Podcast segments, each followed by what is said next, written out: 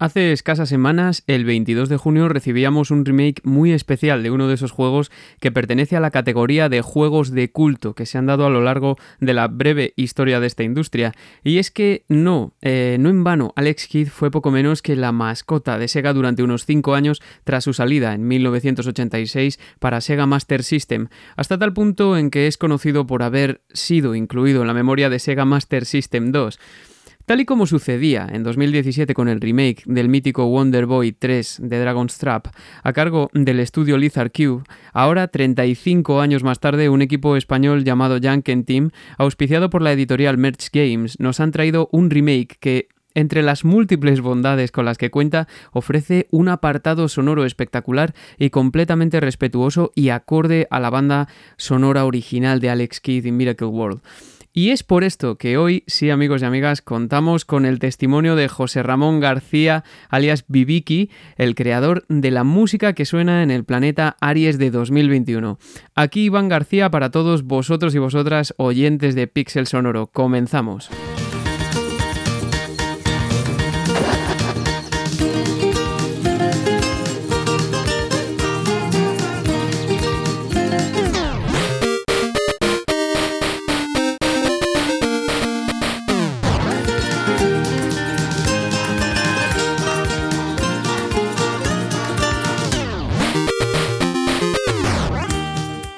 Uy, que se me van a mí estos cambios entre la era de los 8 bits y la actual. Bueno, el caso es que la banda sonora original de Alex Kidd en Miracle World fue compuesta por Tokuiko Uwabo, uno de los mayores referentes de su tiempo en el Sega Sound Team, junto a otros como Hiro Kawaguchi, Keisuke Tsukahara o Touru Nakabayashi. Eh, Tokuiko Uwabo fue el autor, por ejemplo, de Phantasy Star 1 y 2, legendarios, y también de otros como Columns y Space Harrier, nada más y nada menos. Podríamos decir, en cierto modo, que Tokuiko Uwabo fue uno de los referentes durante la era pues Master System, también después, por supuesto, pero fue una figura clave en el cambio de Master System a Sega Mega Drive. De hecho, su última contribución a un juego realmente trascendente fue para la banda sonora de Sonic 3 en Knuckles de 1994. Esto es porque en 1995 fue enviado a Sega Europa y dos años más tarde volvió a Sega Japón, donde estuvo 10 años más enrolado en proyectos que no guardaban demasiada relación con la música. En junio de 2010 se unió a Winlight, una compañía de desarrollo de juegos para móviles donde trabajó como director, y de ahí pasó a Pole to Win, Asia, una compañía de Singapur donde ejerce en la actualidad como director de gestión. A pesar de haber abandonado Sega, es cierto que sigue supervisando las versiones que se realizan de su música en Wave Master, una productora propiedad de Sega Semi Group. Alex Kidd en Miracle World fue lanzado originalmente como he dicho antes en 1986 para Master System Master System, que fue tal vez la principal competidora de NES, si es que se puede llamar así, de Nintendo, la NES de Nintendo por aquel tiempo. Fue una idea de Kotaro Hayashida, quien creó al niño mono Alex Kidd inspirado en Goku, puesto que el protagonista en un principio iba a ser precisamente Goku, es decir, que iba a tratar de un juego sobre Dragon Ball, pero esto no pudo realizarse debido a un problema con la licencia. En Alex Kidd, en cambio, encarnamos a un joven príncipe de Radaxian en una lucha contra Yanken el Grande que ha invadido pues todas estas tierras. Por otra parte, si por algo es conocido Alex Kidd, aparte de por un diseño gráfico pues bastante peculiar y colorido para su época y también por una dificultad bastante elevada, todo se ha dicho, es porque introdujo la mecánica del juego piedra, papel o tijera para derrotar a sus rivales. Toda una novedad y más en aquel tiempo. Todas ellas se han trasladado, al menos en mi opinión, de manera muy fiel al remake que ahora tenemos entre manos, disponible en todas las plataformas. Pero, ¿qué hay de la música?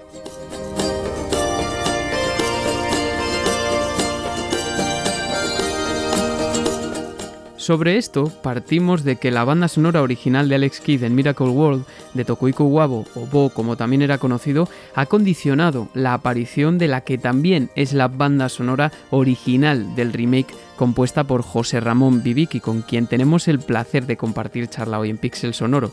La labor de creación de la música de Alex Kidd Remake es por tanto de arreglo de una música preexistente, acondicionamiento a un diseño y a unas posibilidades actuales y también de composición a partir de un material que ya se da en esa composición original.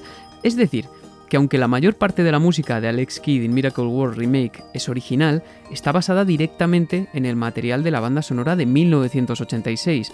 Piense el oyente ahora en la compleja tarea que supone tomar un material que en su día fue compuesto para el chip PSG de Master System y con sus limitaciones y transformarlo en una idea actual que involucra la introducción de instrumentos reales, en este caso, en este caso pues con una clara predominancia de instrumentos de cuerda como la guitarra, el ukelele o el guitalele, como nos dirá más tarde su compositor.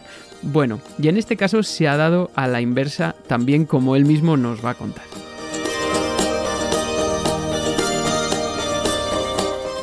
Pero antes de nada, y como siempre intentamos aprender algo nuevo, si es difícil realizar esto para un conjunto de instrumentos más o menos reducido, pensad en lo que significa arreglar para grandes orquestas que a todos nos gusta escuchar.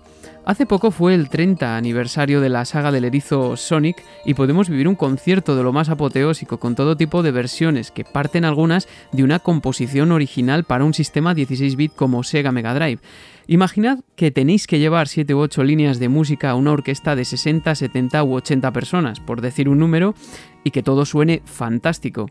Hay que idear en qué instrumentos tiene más sentido que aparezca la melodía y el correspondiente acompañamiento. Tener mucho cuidado entre qué instrumentos aparecen disonancias si es que aparecen. El diseño de las contestaciones entre unos instrumentos y otros. El equilibrio en la dinámica.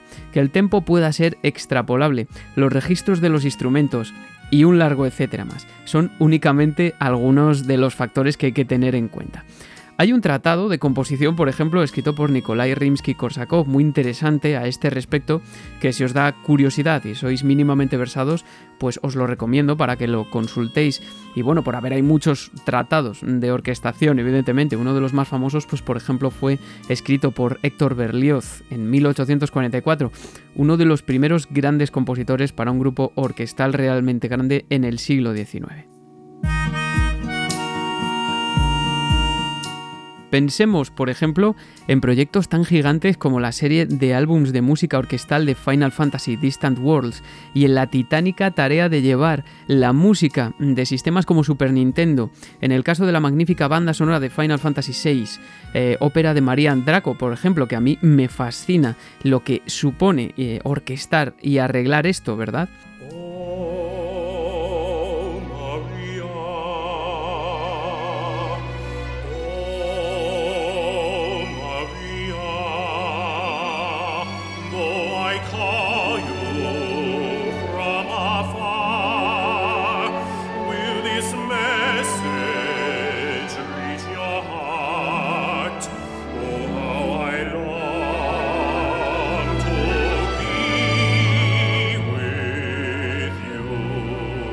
Sobre esta tarea hablaba el legendario director y arreglista también Arnie Roth, quien actuó como director de orquesta y orquestador para este proyecto y que además lo ha hecho para otros, incluyendo el Symphonic Fantasies o Play, a Video Game Symphony. Arnie Roth señalaba que este tipo de proyectos involucran una gran cantidad de gente, entre los que se encontraban él y Nobuo Ematsu, por ejemplo, evidentemente realizando arreglos o incluso un equipo especializado situado en Japón con el que contaba Nobuo Ematsu para llevar su música a la orquesta y también con otro equipo pues perteneciente al sello de Arnie Roth, AWR Productions, donde se han producido grandes eh, proyectos como la serie Distant Worlds, evidentemente, pero también eh, la música del remake de Final Fantasy VII, Undertale Live, Nair Orchestra Concert o Dragon Ball Symphony Adventures, entre otros muchos.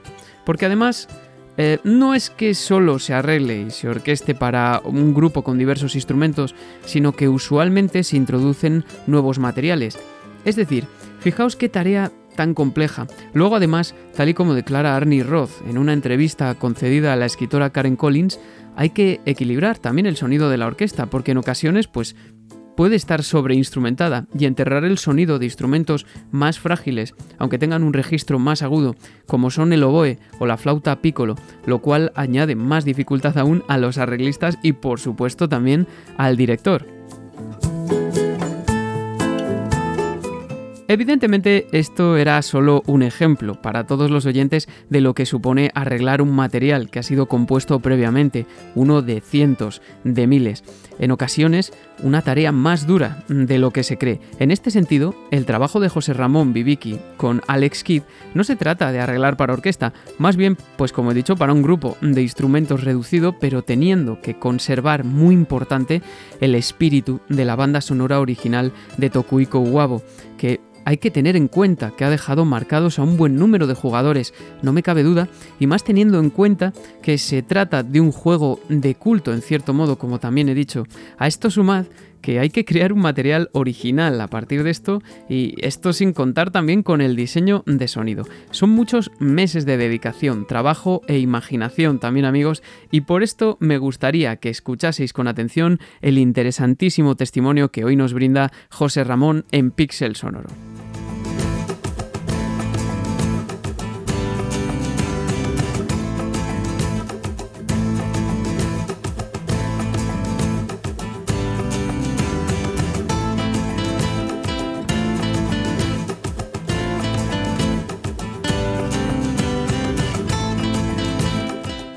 Bueno, José Ramón García Viviki, bienvenido a Pixel Sonoro. ¿Qué tal estás? Buenas, pues muy bien, muy bien. Con ganas de hablar un rato contigo. Sí, ya me habías dicho el otro día que habías escuchado la entrevista a Pentadrangel. Bueno, era un poco eh, lo que quería yo, ¿no? Ir trayéndoos poco a poco también al podcast en la medida de, de lo posible. ¿Y qué te voy a decir? Encantado de que estés aquí. Sí, sí, igualmente. ¿Cómo va, cómo va Alex Kidd? ¿Cómo va el juego? ¿Cómo lo, ha encajado la gente? Yo lo, compré de salida porque me parecía que además era una. Bueno, en fin, que es, de esas cosas que, hay veces que tienes que apoyar también a la gente que está haciendo cosas tan chulas en España, ya no solo por la música, sino por, lo bonito de la iniciativa. Pero, ¿cómo lo está recibiendo la gente? Pues, bueno, lo primero, muchas gracias por comprarlo. Y bueno, realmente mm, ha sido una experiencia súper interesante, ¿no? Porque a pesar de llevar ya un tiempo trabajando en todo esto, es verdad que Kidd ha tenido un tirón tremendo, ¿no? Porque, porque bueno, al final es un remake de el primer, que es el remake del primer juego de mucha gente además, así que ha sido en términos de, de la reacción de la gente increíble, ¿no? Porque además mm, lo ha comprado gente, lo ha jugado gente de muchos países diferentes, sobre todo Alex además tenía un el mercado muy fuerte allí en, Brasil. Entonces, por ejemplo, es verdad que ha habido muchísimos brasileños que, nos han mandado mensajes de agradecimiento y, demás. Entonces, bueno, yo creo que en general el recibimiento ha sido increíble. Es verdad que ha habido algunas quejas de algunas cosas muy determinadas que, que, bueno, es perfectamente discutible, pero en general, a grandes rasgos, yo creo que el juego ha sido súper bien recibido. Bueno, tú eh, has compuesto la banda sonora, pero habías jugado antes a Alex Kidd. Bueno, has compuesto, ya has arreglado, luego hablamos de eso, o sea, hay como hay mitad y mitad. ¿Habías jugado antes a Alex Kidd? ¿Tenías tu contacto con el juego? Pues voy a ser 100% sincero, yo no eh, había jugado al juego antes de, trabajar, ¿no? Eh, digamos, en, en Alex Kidd, porque eh, bueno, realmente yo entré al proyecto, eh, a mí me avisaron Héctor Toro, eh, bueno, que también le llamamos Narehop, y luego Josian, que es José Sanz, y ellos dos fueron los que empezaron el proyecto y yo pues los conocía un poco de antes y me dijeron, oye, vente y, haces el audio, ¿no? Entonces yo creo que fue ese momento en el que dije, vale, esto es Alex Kidd y ya me puse a indagar y dije, ah, vale, este juego aparece en la Sega Master System venía preinstalado, empecé a ver vídeos, empecé a toquetear, pero es verdad que antes de ese momento yo no lo había probado. También creo que es perfectamente entendible porque yo eh, cuando salió ni había nacido. Es decir, yo, yo soy bastante joven, entonces, ¿verdad? Sí, tú tienes que ser más o menos. Tienes que ser como, bueno, no sé, a lo mejor hasta más joven que yo. Yo soy del 91, pues a mí me pasó igual. Lo he jugado ya después de, de refilón y porque es como en plan un poco de cultura popular, ¿no? Cultura popular de, de jugadores. O sea, quiero decir.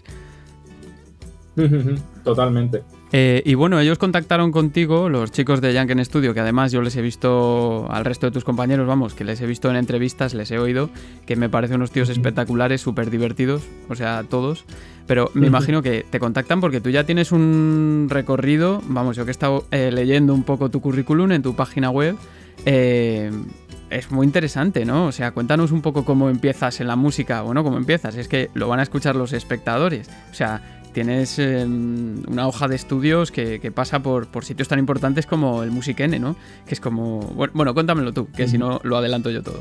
Sí, ¿te refieres más em, concretamente a lo que es música de videojuegos y diseño sonoro o a música en general? Si puedes resumirlo, eh, música en general para que sepamos también, para que sepamos de dónde vienes. Para, pues, vale, vale, te hago el recorrido rapidísimo. A ver si, si puedo resumir. pues a ver, mm, yo empecé con la música sobre todo en el, en el conservatorio. Yo entré, no sé a la edad a la que se puede entrar, yo el primer año que se podía entrar, pues entré. Yo estudié guitarra clásica. Y es verdad que, bueno, luego me fue interesando cada vez más la composición y al final pues me decanté un poco a eso, a, a estudiar la carrera de composición. Entonces yo estudié la primera mitad de la carrera en Málaga y la segunda mitad de la carrera me fui a Musiquene, eh, que pedí un traslado allí y poder estudiar los dos últimos años de la carrera allí. Entonces, bueno, mi, lo que es hablando de estudios, eh, escolásticamente hablando, yo la, la, música que estudié fue música clásica y lo que se dice de música contemporánea, ¿no? Pero digamos que eso, que es la, la música vista desde un punto de vista muy escolástico. Em, y a lo que voy a decir, digo esto no como algo malo ni mucho menos, es decir, a mí me parece súper útil y me encanta también ese tipo de música y bueno, si has visto la página web, pues también eh, tengo repertorio de música contemporánea porque es algo que me encanta, pero quería recalcar eso por, por el hecho de que eh, durante esos años de carrera, pues yo realmente no estudié nada de música de videojuegos porque no está en el programa. Entonces, eh, todo lo que es música de videojuegos es verdad que lo he ido aprendiendo yo de forma autodidacta. Lo que pasa es que por suerte la carrera pues me daba herramientas, ya sea de armonía, ya sea de mm, cultura general musical, de arreglos, de composición, de lo que sea, pues todas esas herramientas me servían a mí para desarrollarme luego profesionalmente dentro de la música de videojuegos. Claro, que es que cualquiera que visite, por ejemplo, tu página web va a ver que evidentemente pues tienes un montón de proyectos de música de videojuegos que llevas como unos seis años trabajando en ellos, pero es que luego tienes eh, otras cosas que, en fin, eh, se salen totalmente de, esta línea, como yo que sé, em, proyectos de música procedural, el de Ukerator que te he escuchado yo, que es como una pieza de música contemporánea, es más experimental, que utiliza pues como un, software de, de, creación interactiva que se llama Max y MSP, o sea, quiero decir que estás, estás muy, eh, ¿cómo se dice? Polifacético, eres muy polifacético en ese sentido. Sí, de hecho, mm, es decir, ahora me dedico profesionalmente porque eh, es lo que me da dinero, ¿no? Y lo que hace que yo subsista como, como compositor es la música de videojuegos. Y, es porque me encanta. Y bueno, recalcar que eso, que no es solo música, que también trabajo haciendo diseño sonoro, ¿no? Que son esos dos trabajos los que desempeño. Pero es verdad que que no, que no me cerró nada. Es decir, que yo hago eso porque ahora mismo es lo que con lo que puedo vivir, pero a mí hay de vez en cuando, de vez en cuando digo, oye, pues eh, lo que tú has dicho, ¿no? Pues voy a ponerme con este software que es Max eh, MSP y quiero hacer cosas procedurales con instrumentos, ¿no? Y, y a tiempo real y ese tipo de, cosas. O a lo mejor eso, algún corto también que tengo la oportunidad de participar, pues bueno, también me, interesa mucho ese mundo, entonces eso, pues voy un poco eso, sí, lo que tú has dicho, que es un poco polivalente en ese claro, sentido. Que para, que para que los oyentes lo entiendan un poco, softwares como estos que tienen como corrígeme si me equivoco de todas formas, porque yo evidentemente no soy un experto en esto, ni mucho menos, pero tienen, es como una especie de representación pictórica, como las partituras que se hacían durante más el mm, posmodernismo, digamos, o algo así, que sí, durante esa etapa más o menos, que lo que hacen es, eh, no tienes una partitura convencional, sino que tienes un dibujo de un recorrido y tienes que ir tocando tú en función de esa representación pictórica, como sucedía, no sé, con Penderecki, el texturalismo o algo así, ¿no? Sí, eso, eso yo quizás eh, entra más dentro de la categoría de música gráfica o música abierta. en cuanto a música procedural, que estas partituras pueden tener componentes procedurales, efectivamente, eh, sí es verdad que el procedimiento cambia un poco eh, con lo que es la, electrónica, digamos. Claro. es decir, dentro de la electrónica, pues a lo mejor la parte de electrónica tiene cierta libertad, pero la parte instrumental no. Bueno, eso es simplemente que va a gusto del compositor y de la obra. Digamos que es difícil eh, hacer una clasificación así a rango general. Claro, sí, desde luego. Eh, y has mencionado, eh, mm, simplemente para que se enteren los oyentes y bueno, y yo también, ¿qué diferencia hay exactamente entre ser compositor y ser diseñador de sonido? Pues es una pregunta interesante porque de hecho quiero poner un ejemplo justo con, eh, con mi madre, ¿no? Porque recuerdo que... Pensé que ibas a decir con Alex Kidd. sí, es decir, con Alex Kidd y con mi madre, porque me pareció muy curiosa la anécdota, ya que yo le dije, cuando ya no se había anunciado todo, y le dije, pues, pues mira, mamá, la verdad es que en el juego he trabajado haciendo tanto eh, eso, ¿no? Eh, música como diseño sonoro. Y ella me decía, pero pero que es diseño sonoro, ¿no? Y entonces yo recuerdo que cuando ya salió, eh, lo que hice fue coger al esquí y en el menú de opciones eh, coger y, quitar, mm, bajar el volumen de lo que es eh, la mezcla de la música. Entonces se quedaba todo el resto. Y entonces le dije, pues mira mamá, todo lo que suena ahora mismo es lo que yo considero como diseño sonoro. A grandes rasgos, por supuesto, porque luego hay que si algo más de Foley, algo más de eh, diseño mediante síntesis o ambientes, o ya lo puedes clasificar de múltiples maneras, ¿no? Pero a grandes rasgos, pues se lo dije así. Entonces, bueno, pues un poco eso, ¿no? Para, la. Claro, para, que para que sepamos eh, todos, porque los oyentes se darán cuenta que cuando juegan al X-Kid o juegan a cualquier otro juego, hay muchos sonidos que no solo son los de la, los de la banda sonora y también eso tiene que hacerlo alguien, todo eso, claro, evidentemente. Eh, y eh, cómo, José Ramón, ¿cómo se recibe este proyecto? ¿no? Porque, em, o sea, teniendo en cuenta lo que es Alex Kidd eh, culturalmente, nuestra cultura popular, y también pues la banda sonora de, de Tokuiko Uwabo, que es la original, pues dado la importancia que tienen, ¿cómo, ¿cómo recibes tú este proyecto cuando te proponen? Oye, mira, vamos a hacer esto que es como de un juego súper mítico que en algún momento fue catalogado como, como el, pues, la mascota de Sega, ¿no? El Super Mario de Sega, que era el contraataque de Sega a Nintendo. Pues, a ver, muy interesante la pregunta porque eh, yo creo que sentí como por un lado muchísima emoción y por otro muchísima responsabilidad, ¿no?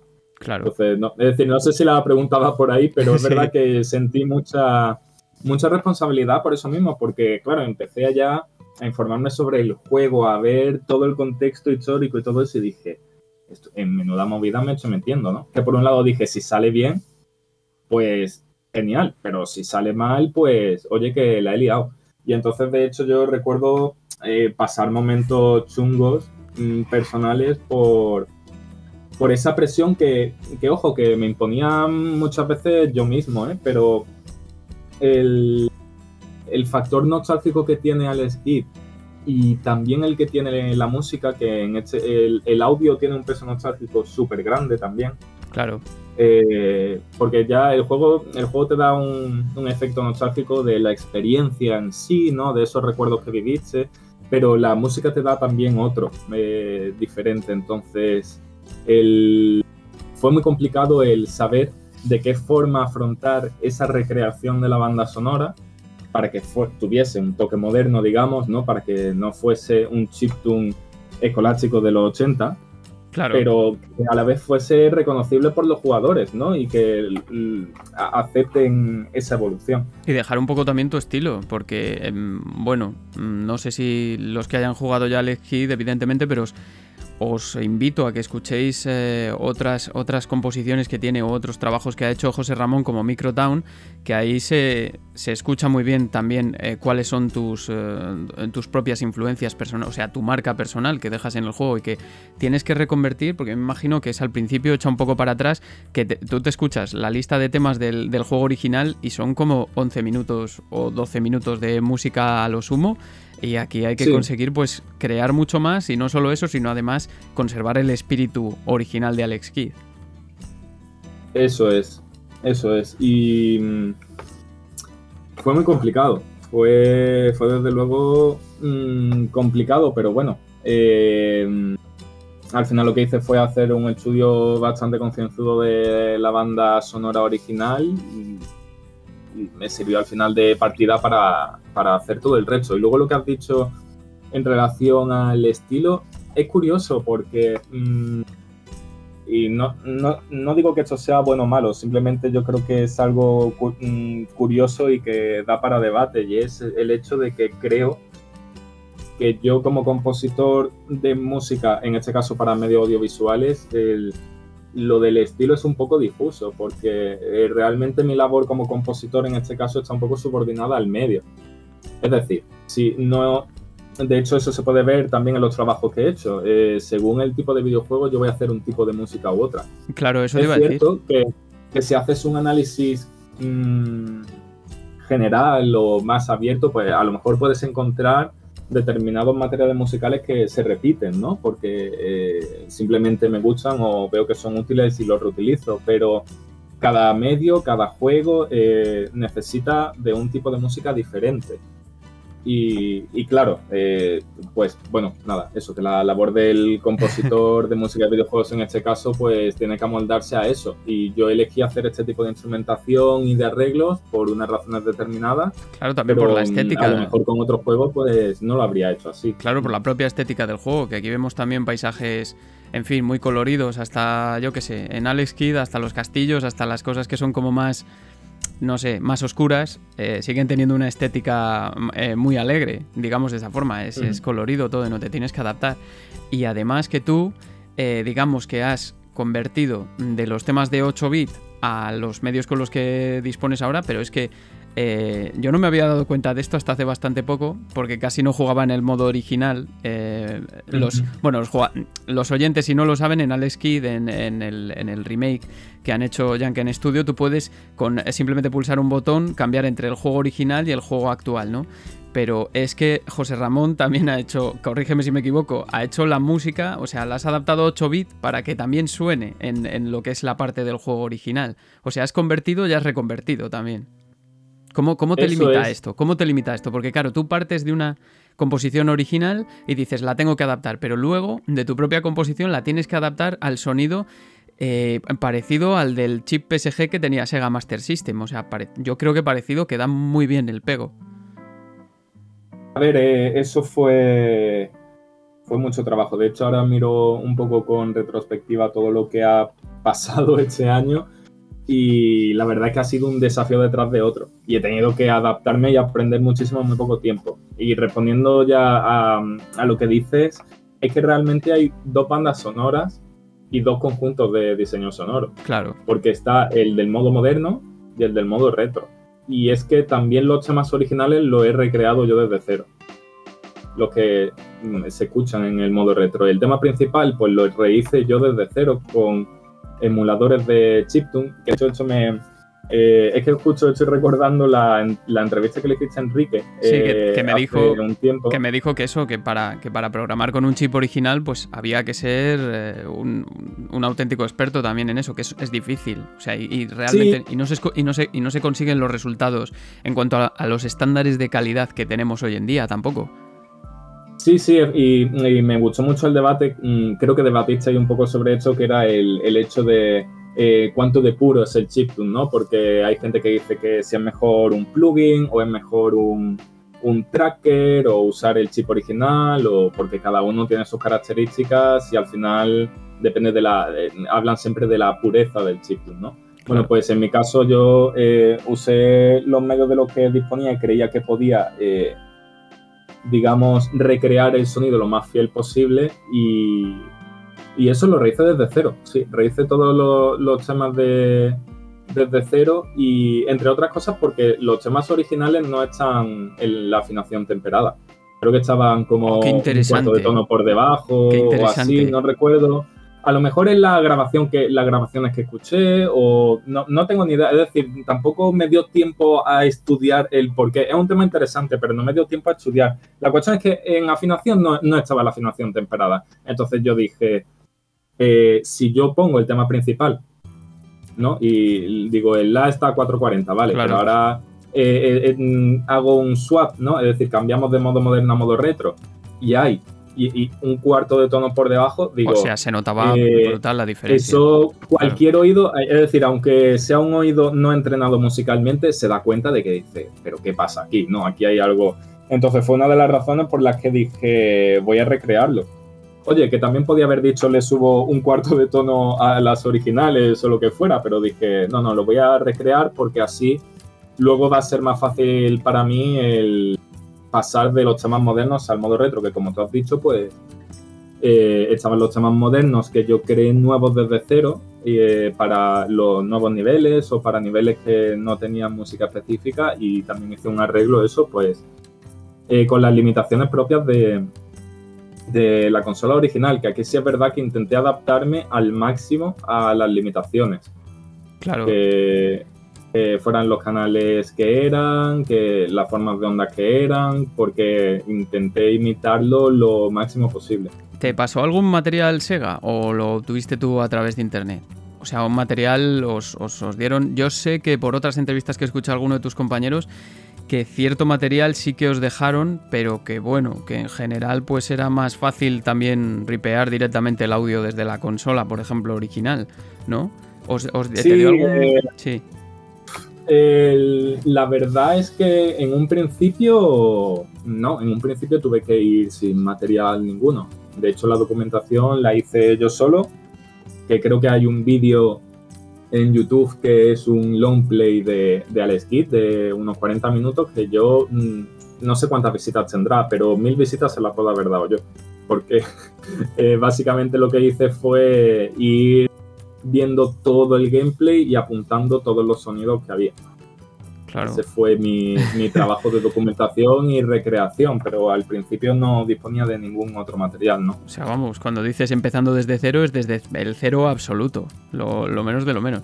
Y, no sé si los los oyentes, claro, es que a mí me da miedo porque hay veces que esto lo escucha, lo escucha gente pues un poco de todo tipo y cuando hablamos de, de, lo de la afinación temperada, pues a lo mejor alguien no lo, no lo entiende, pero es que es un auténtico problemón porque si nosotros, nosotros por ejemplo, digamos que estamos acostumbrados a que tenemos unos estándares de afinación de cada nota y partimos por ejemplo de que un La, pues lo que has dicho tú, son 440 hercios y un La a una octava superior serían 880, o sea, el doble. Y así, pues cada nota tendría más o menos un marco de referencia de hercios.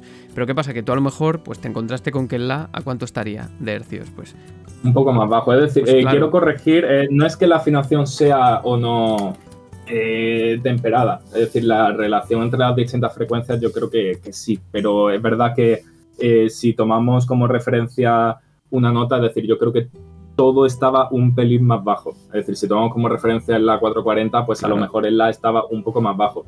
Pero es verdad que sí, que, la, que si lo tomamos como la escala temperada dividida en semitonos y tal, eso, eso sí se respetaba. Que era, vale, vale, o sea, quiero decir que a lo mejor estaba todo un poco más bajo, claro, es que viendo, es que los estándares luego cada chip es un mundo. Sí, sí, lo digo porque, porque estoy recordando y digo, no, creo que lo he dicho mal, creo que no, es decir, si la relación entre las escalas pues son es decir, la relación pues son en semitonos, son, es decir, en ese sentido se respeta. Lo único verdad que toda la banda sonora estaba un pelín más baja. Eso era lo que a lo que me refería antes. Oye, ¿qué te voy a decir? ¿Qué es, qué es más, eh, qué te resulta más fácil? ¿Componer a ti directamente o arreglar un tema que, que ya está compuesto?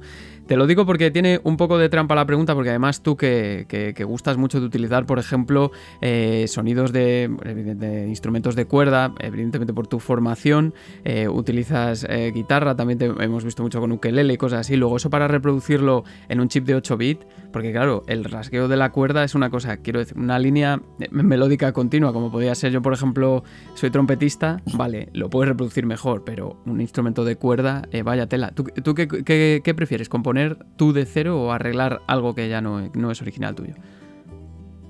Buah, pues depende mucho. Yo creo que como el desarrollo ha sido largo, mm, iba por días. Si me tiraba una semana componiendo desde cero, digo, me apetece arreglar.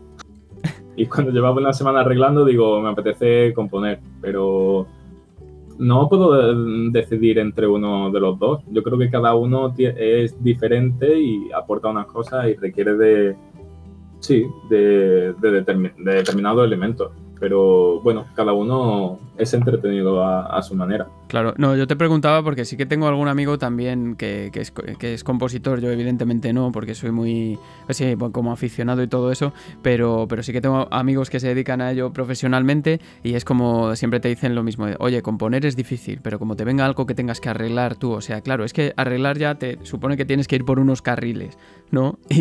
Y, claro, te puede limitar en cierto sentido, que tampoco es que la banda sonora de Alex Kidd, pues eh, me imagino que eso no, no te lo digo yo, es más o menos es sencilla, quiero decir, ya no por el ya no por los medios que utilizaba, sino porque además es como música así muy. es, como muy infantil, muy alegre. Entonces, claro, tampoco. No, no, sé si en ese sentido te ha supuesto algún, alguna dificultad también. Bueno, e, es que el tema de los arreglos. Eh, una de las mayores dificultades es la instrumentación con la que trabaja. Claro, es que es eso. Es decir, porque la, melodía la sabes. Eh, a nivel armónico, eh, bueno, eh, algunas cosas no, estaban tan claras ¿no? en la original, pero, pero bueno, en general se intuye. Es decir, todo el ritmo lo tienes. Hay muchos elementos musicales de los que tú ya dispones. Entonces, eso es la ventaja del arreglo. Las desventajas es que tienes que adaptarlo a otro medio. Entonces, eh, pues bueno, ah, yo tuve que hacer eso también, un estudio de cómo sonaban las bandas sonoras de la, de la Sega Master System. Claro. Que no es lo mismo que, eh, que, otro tipo de chips. Entonces, pues yo digo, vale, pues la, percusión suena de una manera. Entonces, el, a lo mejor el ADSR mm, es de un determinado sonido suele ser así, eh, suele durar tanto eh, la línea de bajo suele estar en esta octava y no otra.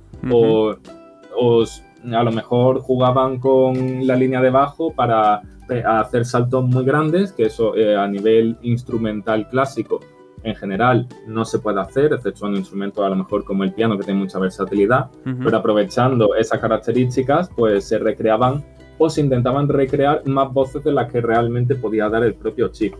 No sé, estos son ejemplos, ¿no? Así, eh, sí, que luego... decir, pero que, son estudios que tienes que hacer concienzudos para saber qué puedes hacer con ese determinado chip para suplir carencias que, que, el mismo chip tiene, ¿no? Claro que es que luego hay que tener en cuenta que el mismo chip en el que se recreaba la música muchas veces también recreaba ciertos efectos de sonido, en fin, yo que sé, puñetazos, eh, otros sonidos, los personajes cuando saltan, por ejemplo, que no es, creo que no es el caso de Alex Kidd, ¿no? que en el original no, no había ningún sonido cuando salta el, personaje, que es algo muy típico, por ejemplo, de otras plataformas, ya, ya no, ya no, no sé, Alex Kidd hace, hace sonido cuando salta. Sí, pues fíjate, yo lo había, lo había borrado de mi cabeza, ya te digo, estoy jugando estos días, lo que pasa es que normalmente yo lo... puedo asegurar porque le dediqué muchas horas a, recrear ese sonido, pero sí, sí tiene.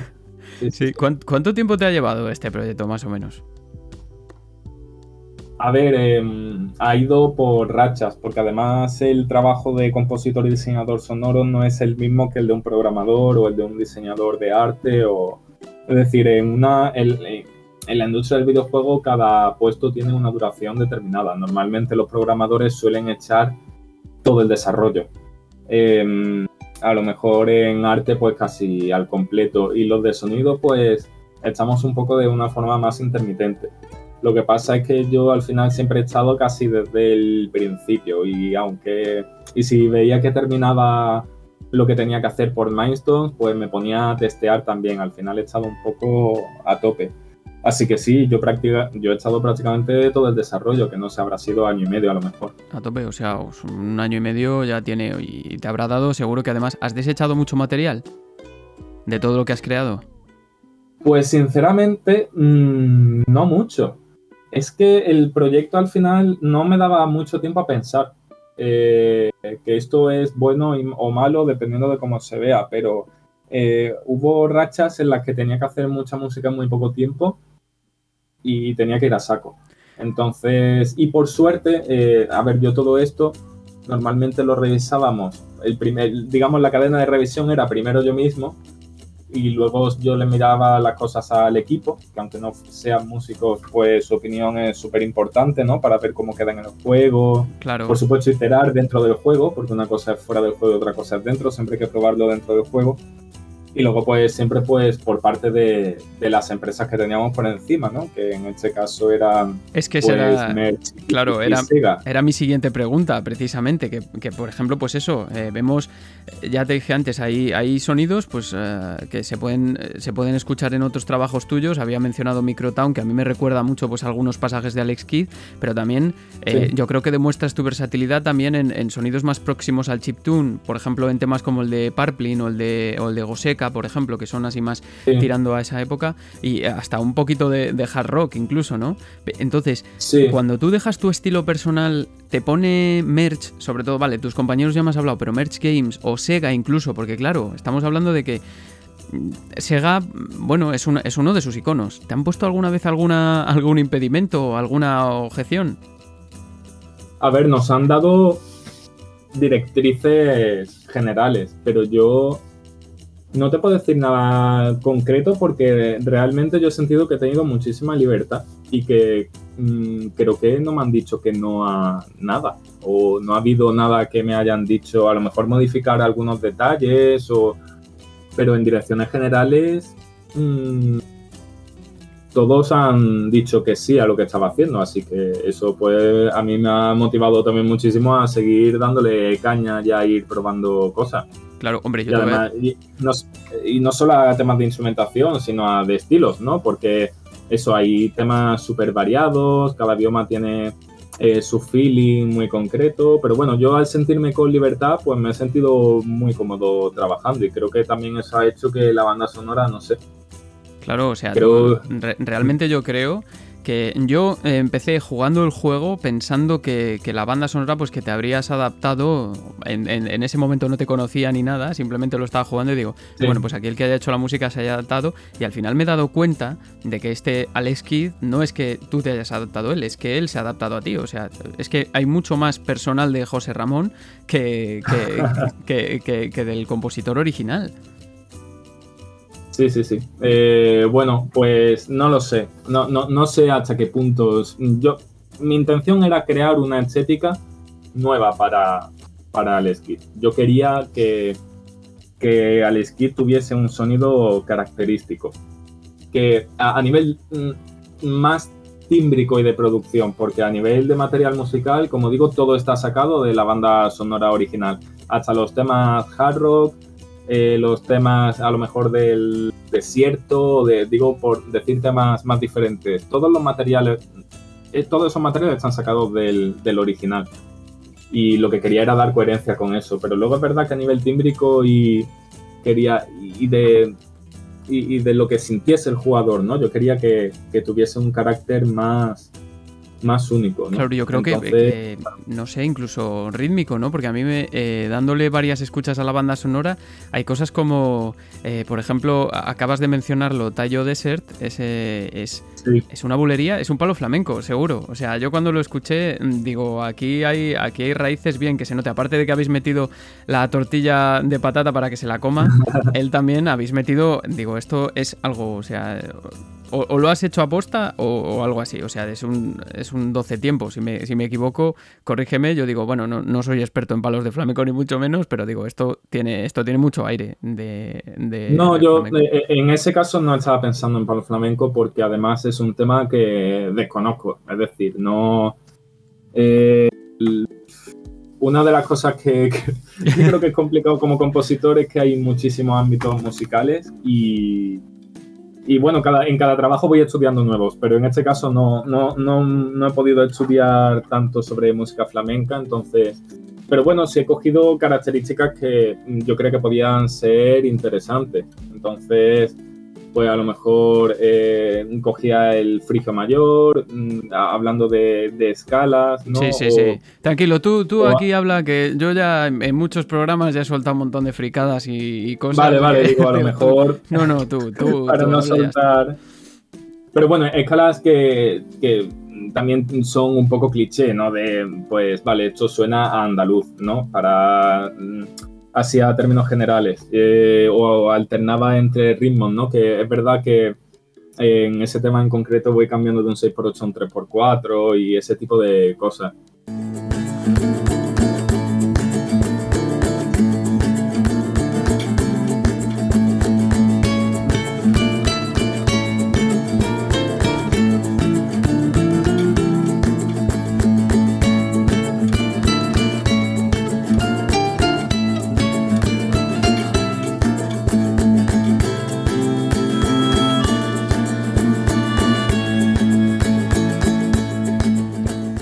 Claro, que, es lo que, es lo que yo escucho como 12, los 12 tiempos. Es lo que yo, lo que yo escucho así. Está, está, fantástico. Yo cuando lo escuché digo, Buah, es que en principio pensé que era eso, pero luego, claro, eh, hay veces que las cosas son mucho más sencillas. Pues como decía Pentadrangle, que decía, ¿qué, qué va a pensar Sati? Que me decía, el que es a ti, ¿qué va a pensar Sati cuando hizo eso? Él hizo lo que, lo que, lo que le salió y ya está, ¿no? Pues esto es básicamente parecido. Sí, yo pensé ahí, eh, eh, es que eso, yo no quiero ir de que se dé palo flamenco cuando no tengo ni idea no, de no, palo si es. Que te, te aseguro. ahí pensé, dije, quiero usar este material que es un 6x8 y un 3x4, añadir las palmas, usar esta escala porque creo que le va a dar el color que busco. Y nada, yo, yo cuando compongo pienso muchas veces que eso, yo tengo una serie de paletas de colores, ¿no? En este caso colores musicales, y pues voy usando esa esos materiales según las necesidades. Sí, sí, yo ya sé, cuanto más materiales tenga, pues mejor porque mejor me voy a poder adaptar a la situación. Desde luego, yo te preguntaba porque, fíjate, eh, si no sabes tú de flamenco, imagínate yo. O sea, yo lo, lo, mínimo, pero digo, te lo tengo que preguntar para ver si lo, si lo he metido aquí también, ¿no? Entonces, mira, eh, hablando del proceso, si se puede, ¿qué, utilizas para grabar ¿no? Eh, los temas? ¿Cómo, más o menos, a, grandes rasgos, ¿cómo es tu proceso? Por ejemplo, cuando grabas guitarra. sí. Pues la verdad que mm, bueno, una de las cosas, ya aprovecho porque creo que quizás es más interesante, el, hablando de lo que dices, em, bueno, a mí me pilló todo esto con, la... Eh, es decir, yo empecé a trabajar con Alex Kidd mm, casi a la vez que empezaba el confinamiento duro de coronavirus aquí en España. Entonces, claro, yo una de las cosas que dije fue, vale, probablemente todo lo tenga que hacer desde casa. Me refiero, no voy a poder llamar a ningún amigo músico que grabe algo o contratar a alguien y que venga o yo ir a grabar un estudio. Entonces yo dije, vale, todo tiene que ser casero. Y quería evitar usar eh, instrumentos virtuales lo máximo posible para este tipo de, de banda sonora. Entonces, em, de hecho, creo que el 99% es grabado mm, por mí en, mi habitación o, sintetizado.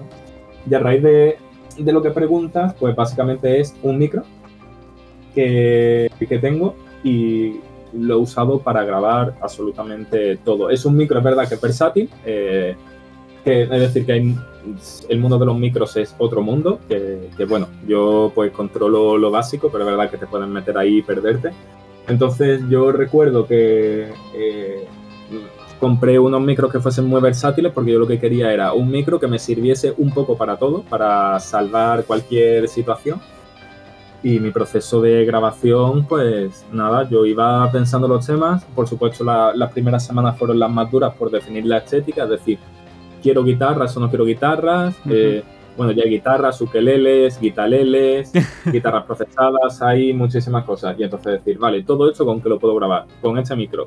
A ver, pruebo, ¿funciona? Sí, para adelante. Y, y para adelante que fue un poco así. Claro, eh, yo vamos, eh, para que tengan una idea los oyentes que estén escuchando la entrevista de, de, al final lo complejo que es un proceso, pero que ahora mismo mm, tenemos las, eh, la opción de hacerlo con al final medios muy reducidos, que, que lo puedes hacer desde casa mismamente y fijaos qué resultado da la banda sonora de Alex Kidd. A mí todo esto me parece fascinante, o sea, literal. Mm.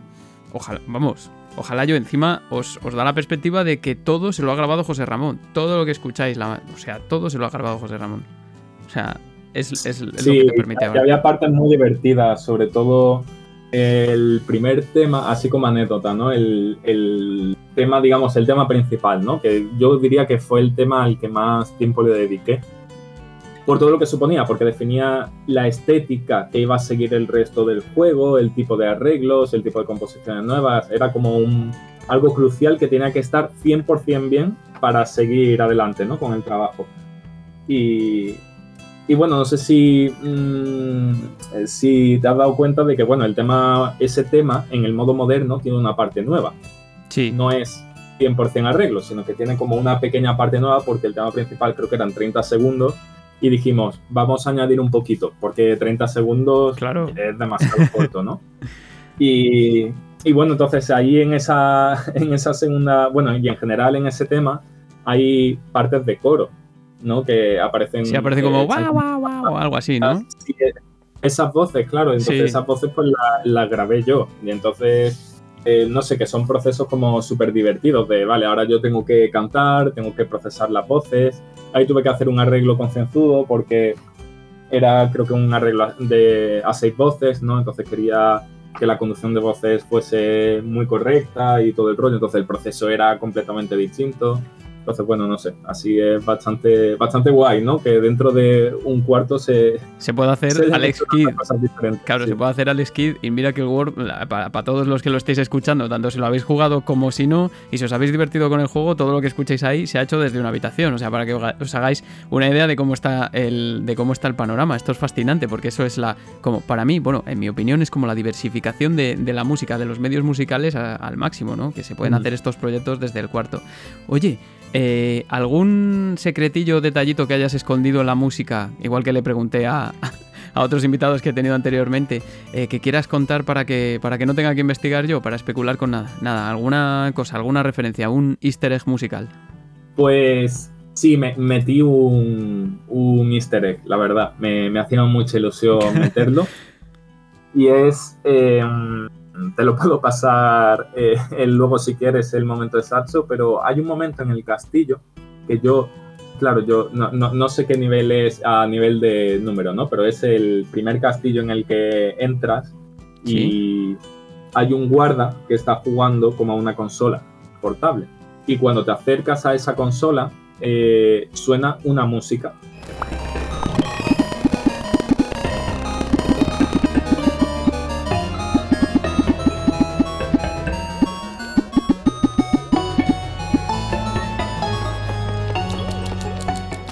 y esa música eh, corresponde a un concierto de Brandenburgo de Bach.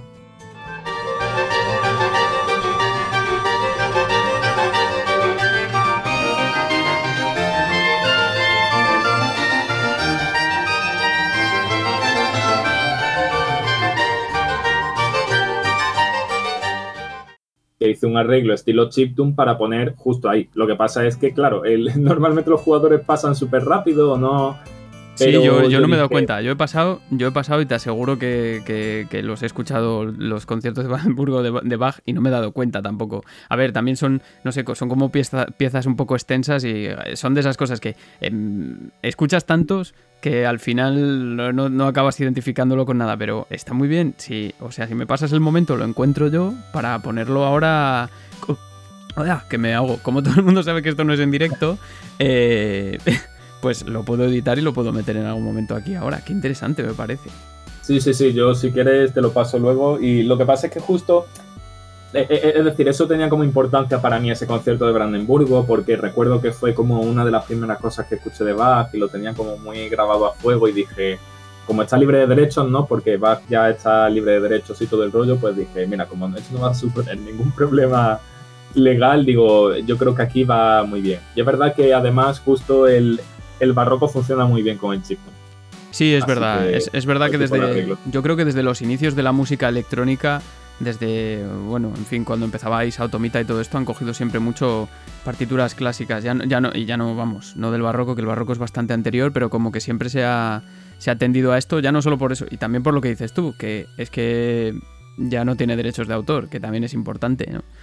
Eh, entonces, bueno, y también que son obras muy conocidas, la mayoría, para, introducir a la gente. Pues yo no me había dado cuenta, qué interesante, eh, de verdad.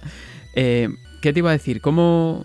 Bueno, me, acabas de decir que tú te dedicas a esto profesionalmente, entonces entiendo, te iba a preguntar cómo está el panorama, entonces yo entiendo que de momento tienes trabajo, tienes proyectos futuros.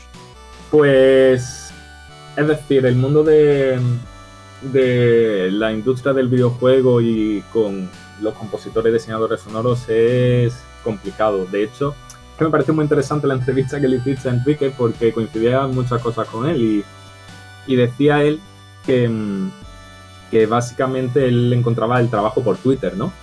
Y es curioso porque yo también. Es decir, yo creo que todo lo que he conseguido de trabajos o de conocer gente o de hacer cosas de videojuegos ha sido por Twitter y es muy, muy curioso. Y respecto a lo del panorama, eh, bueno, ahora es que los veranos suelen ser tranquilos, creo, al menos para mí, en cuanto a moverse de proyectos nuevos y tal, pero, pero bueno, ahora mismo es verdad que estoy aprovechando también para descansar un poco, que eso viene bien decirlo. Bueno, ya a recoger los frutos. súper intenso. A recoger los frutos del, del, trabajo que han hecho. Eso es, eso yo lo veo un poco así y bueno, pues tengo algunos proyectos futuros, pero es verdad que todavía está un poco abierto, pero es que la industria del videojuego funciona un poco así, porque al final tienes 10 proyectos, de los cuales parece que salen 5 y al final sale uno. Claro, es que, es que muchas veces trabajáis en bandas sonoras a la vez. O sea, yo imagino que estéis trabajando en varios proyectos a la vez en algún momento. Bueno, sí, de hecho, eh, claro, yo soy autónomo, entonces eh, sí, generalmente yo estoy trabajando en varias cosas a la vez. Entonces hay meses que es abrumador el trabajo y otros meses que, bueno, pues hay muy, muy poco trabajo, pero yo creo que en eso coincido con otros trabajos de gente que funciona como autónomo, ¿no? Es un poco la dinámica. Eh, ¿Tú crees personalmente, una opinión personal, que está infravalorada la música que se realiza para videojuegos o piensas que esto está cambiando? Yo tengo mi opinión firme y yo creo que la manifiesto mucho aquí en el podcast, pero me gustaría conocer la tuya también. Pues yo creo que... Mm, es decir, em, depende de, de qué valor, de qué valor concreto estamos hablando de la música. Yo creo que en general el la figura de compositor o compositora de, videojuegos está muy bien valorada. Porque normalmente, si no te gusta la música como jugador, no le dices nada al compositor. Pero si te gusta, al final lo acabas incluso idolizando, ¿no? lo acabas considerando un, ídolo. entonces, eso mm, yo creo que está muy bien. Y eso pasa desde los 80, ¿no? De hecho, los compositores de los 80 de Sega eh, son considerados en Twitter a veces como, como, como los grandes maestros ¿no? de la música de videojuegos. Sí. Y, no, y no le falta razón. Entonces, em, yo creo que está muy valorada. Yo creo que sí que está muy valorada.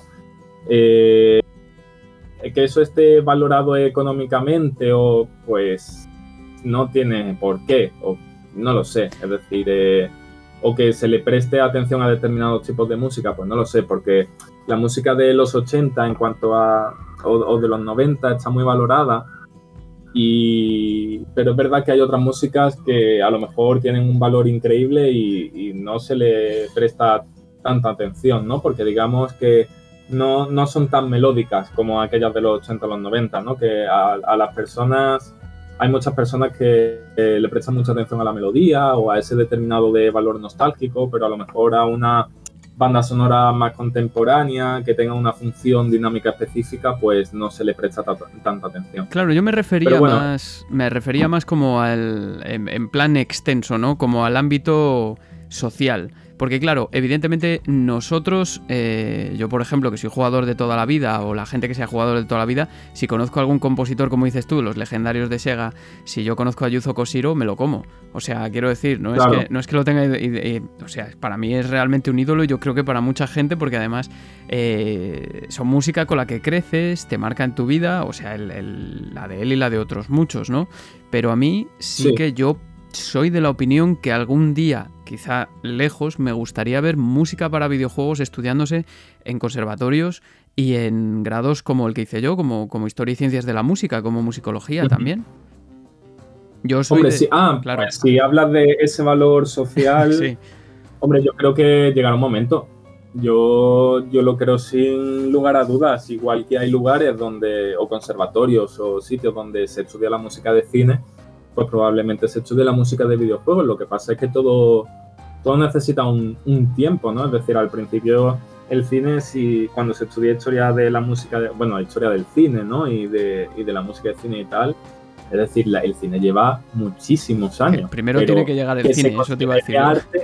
claro, pero que se considere arte como lo consideramos nosotros hoy en día, ¿no? Es decir, ahora, hoy en día a todo el mundo tú le dices, le hablas del cine y lo ve como algo normal y guay. Y eso no pasa todavía, creo yo, socialmente con los videojuegos. Yo creo que al contrario, de hecho en muchas ocasiones casi estamos eh, volviendo a veces a la, estigmatización del, videojuego que, tanto se vivió yo creo a finales de los 90 y principios de los 2000 cuando yo justo pues era más, también era más pequeño y tal. Eh, yo, creo que estamos volviendo un poco a eso también por la diversificación de los medios digitales y todo esto, ¿no? Que al final, claro, nosotros jugábamos en una consola, pero ahora realmente la mayoría de la gente juega en su móvil.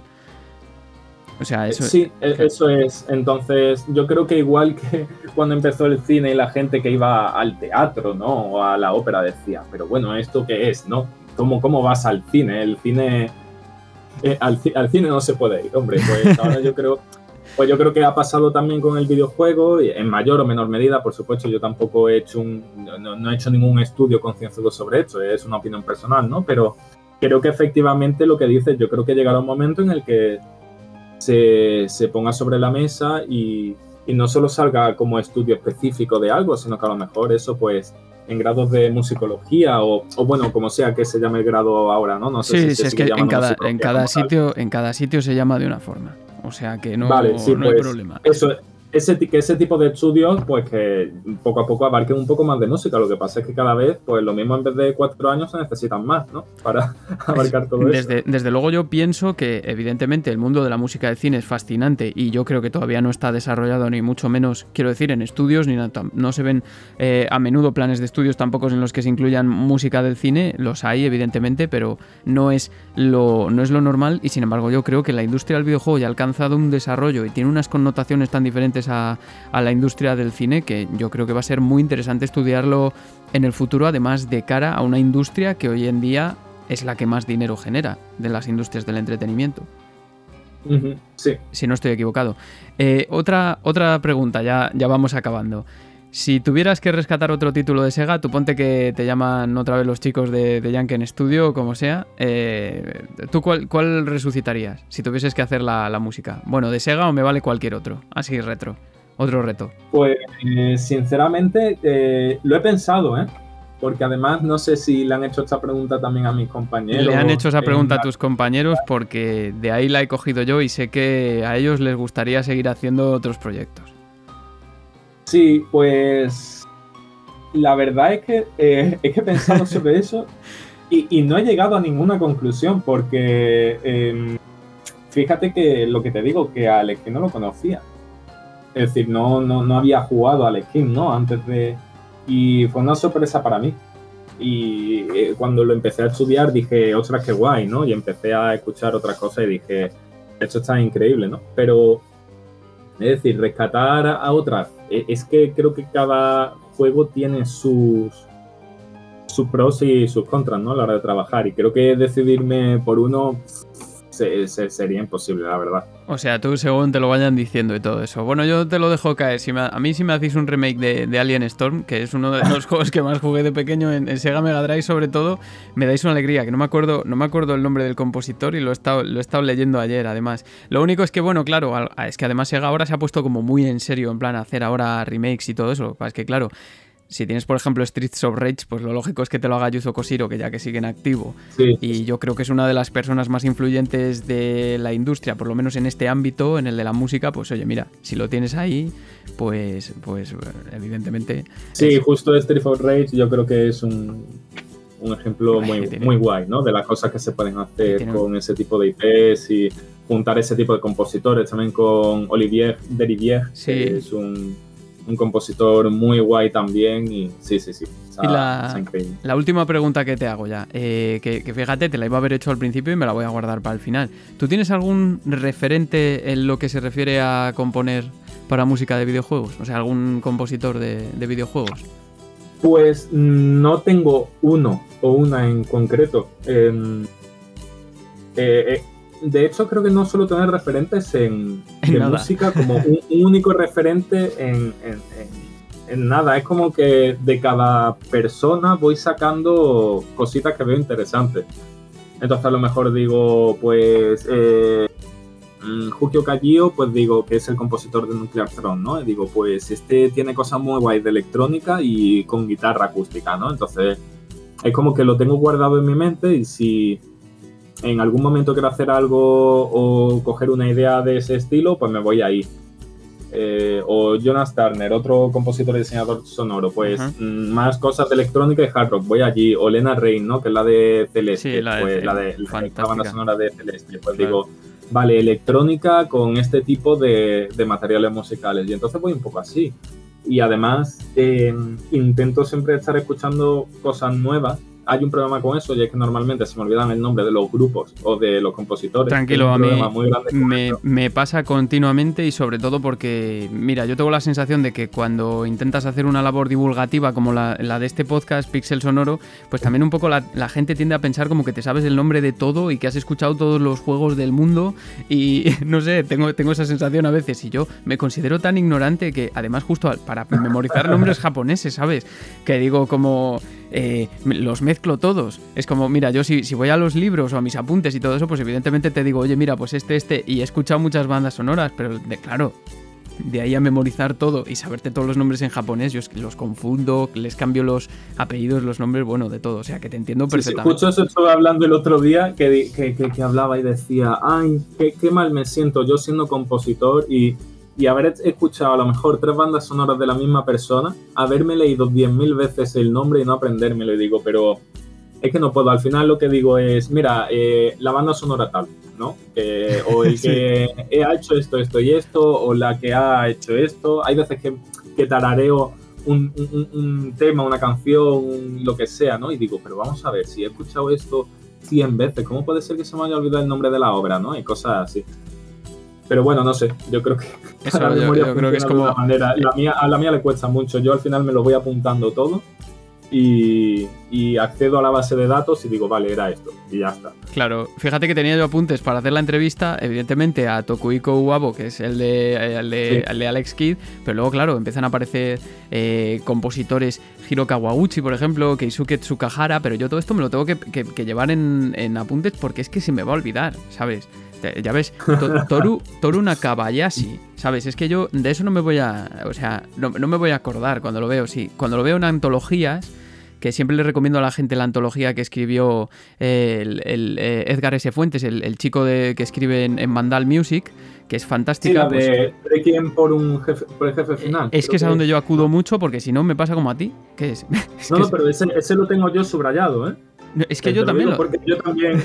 es que yo también lo tengo subrayado y subrayado y con las páginas marcadas y digo, vale, eh, ¿cuál era el videojuego de los 80 que tenía la primera banda sonora? Y digo, ya se me ha olvidado. Bueno, vuelta otra vez. Claro, claro, totalmente. O sea, yo, yo, hago, yo hago, lo mismo, que es que también, de todas formas, me parece que es bueno acudir a, fuentes bibliográficas como esta, que te viene todo eh, especificado, repasado, porque es que es muy difícil memorizarse todo, eh, evidentemente. Qué bueno, qué, qué bueno. Sí, sí, sí. Eh, pues nada, José Ramón, muchísimas ganas, uy, muchísimas gracias por, venir a, Pixel Sonoro. Eh, yo qué sé, espero que te hayas pasado bien esta hora, casi que hemos estado hablando. Nos has dado un montón de detalles fantásticos sobre el proceso, sobre el Skid. Y qué te voy a decir, te deseo que, podamos volver a estar hablando pronto. Bueno, me imagino que no, porque los proyectos son largos, pero que, que vuelvan a salir proyectos así y que te veamos a ti componiendo. Nada, pues muchas gracias a ti cuando quieras. Cuando quieras estoy de vuelta. Quedamos, quedamos pendientes de lo, del, de lo del sonido, que me lo pases, de que hablamos antes de Bach y para, para ponerlo yo, pero vamos, ha sido un auténtico placer. Muchísimas gracias, José Ramón. Gracias a ti.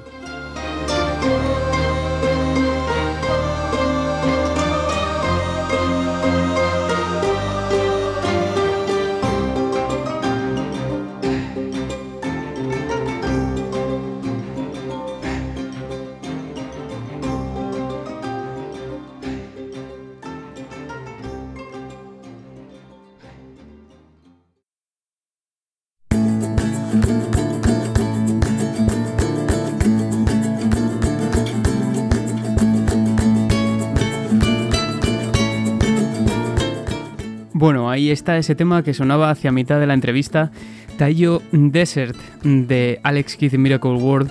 Qué interesante entrevista y me gustaría aclararos que toda la música que ha sonado o que ha estado sonando durante la entrevista pues pertenece a los álbumes del juego Microtown, también a Forgotten Island, otro proyecto personal de José Ramón y también al álbum del juego Burning Night que tenéis disponibles en Spotify, por ejemplo, yo lo he tomado de Spotify. Podrías llamarme postmodernista si quieres, eh, yo la verdad es que no lo distingo, decía Krzysztof Penderecki, tal vez uno de los compositores más influyentes en algunos de los sonidos que hoy en día asociamos al cine de terror. Esto con más connotaciones y que a lo mejor aparece en el próximo eh, eh, capítulo de Pixel Sonoro. El caso es que ya veis que estos programas nos dan para hablar de muchas cosas, eh, con los que son los verdaderos protagonistas de Pixel Sonoro, como yo suelo decir siempre, ¿verdad? Hoy hemos hablado de música procedural, por ejemplo, de música clásica o barroca o romántica o la que sea, convertida en electrónica, que por cierto he mencionado a Isao Tomita y no a Wendy Carlos en referencia a Bach. Wendy Carlos que fue la mujer, la compositora, que estalló el sintetizador Moog con el álbum de versiones realmente exitoso de Bach, Switched on Bach, de 1968. Y mirad que apareció en el programa de Cyberpunk en el anterior, pero es que, mira chicos, que es que de donde no hay, no se puede sacar, como se suele decir. Hemos hablado también de lo que significa ser diseñador de sonido, de cómo se graba una banda sonora como la de Alex Kidd en Miracle World y de las partes más duras de su proceso.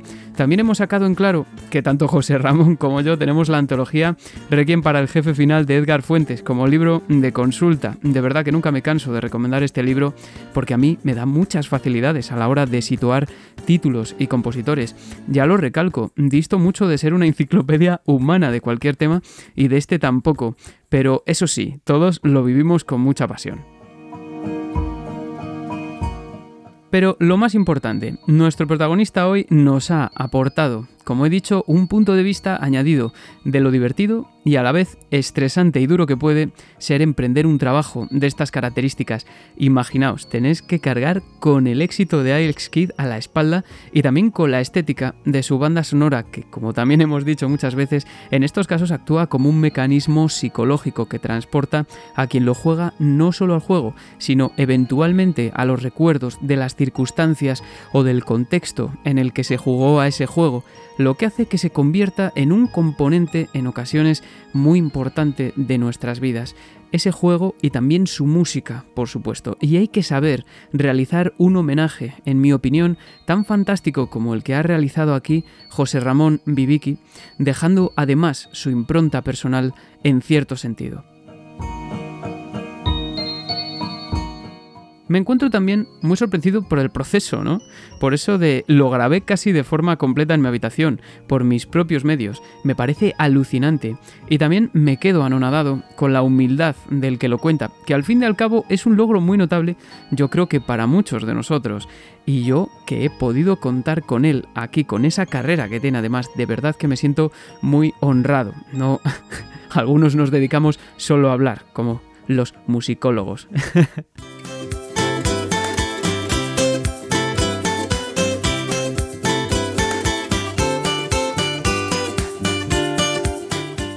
Nos vamos amigos y amigas.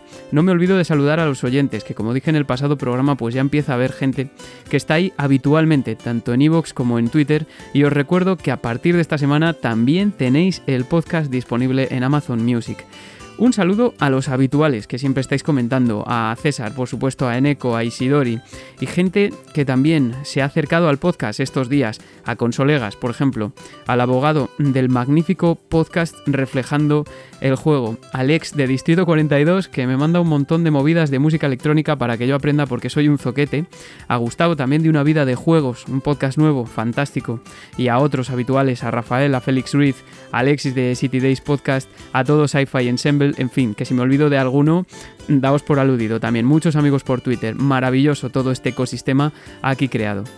Y antes que nada, por favor, os recuerdo que este mes acaba el plazo para donar algo a la Asociación Española contra el Cáncer con motivo del programa benéfico organizado por los compañeros de Sin Pelos en los Beats y Estamos al Mando, en el que participamos un montón de compañeros y yo, que podéis escuchar en ambos espacios y en el de otros de los participantes.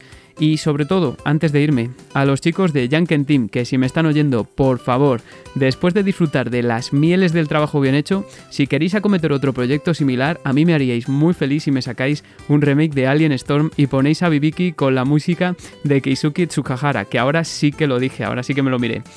Os emplazo a todos a una nueva entrega muy especial de Pixel Sonoro en la que nos iremos a una ciudad situada en el cielo, no digo más. Y ahora id a donde queráis, ya sea a Radaxian, al castillo de Yanken, al Monte Eterno o a cualquier otra parte de Aries, pero siempre con música. Hasta pronto.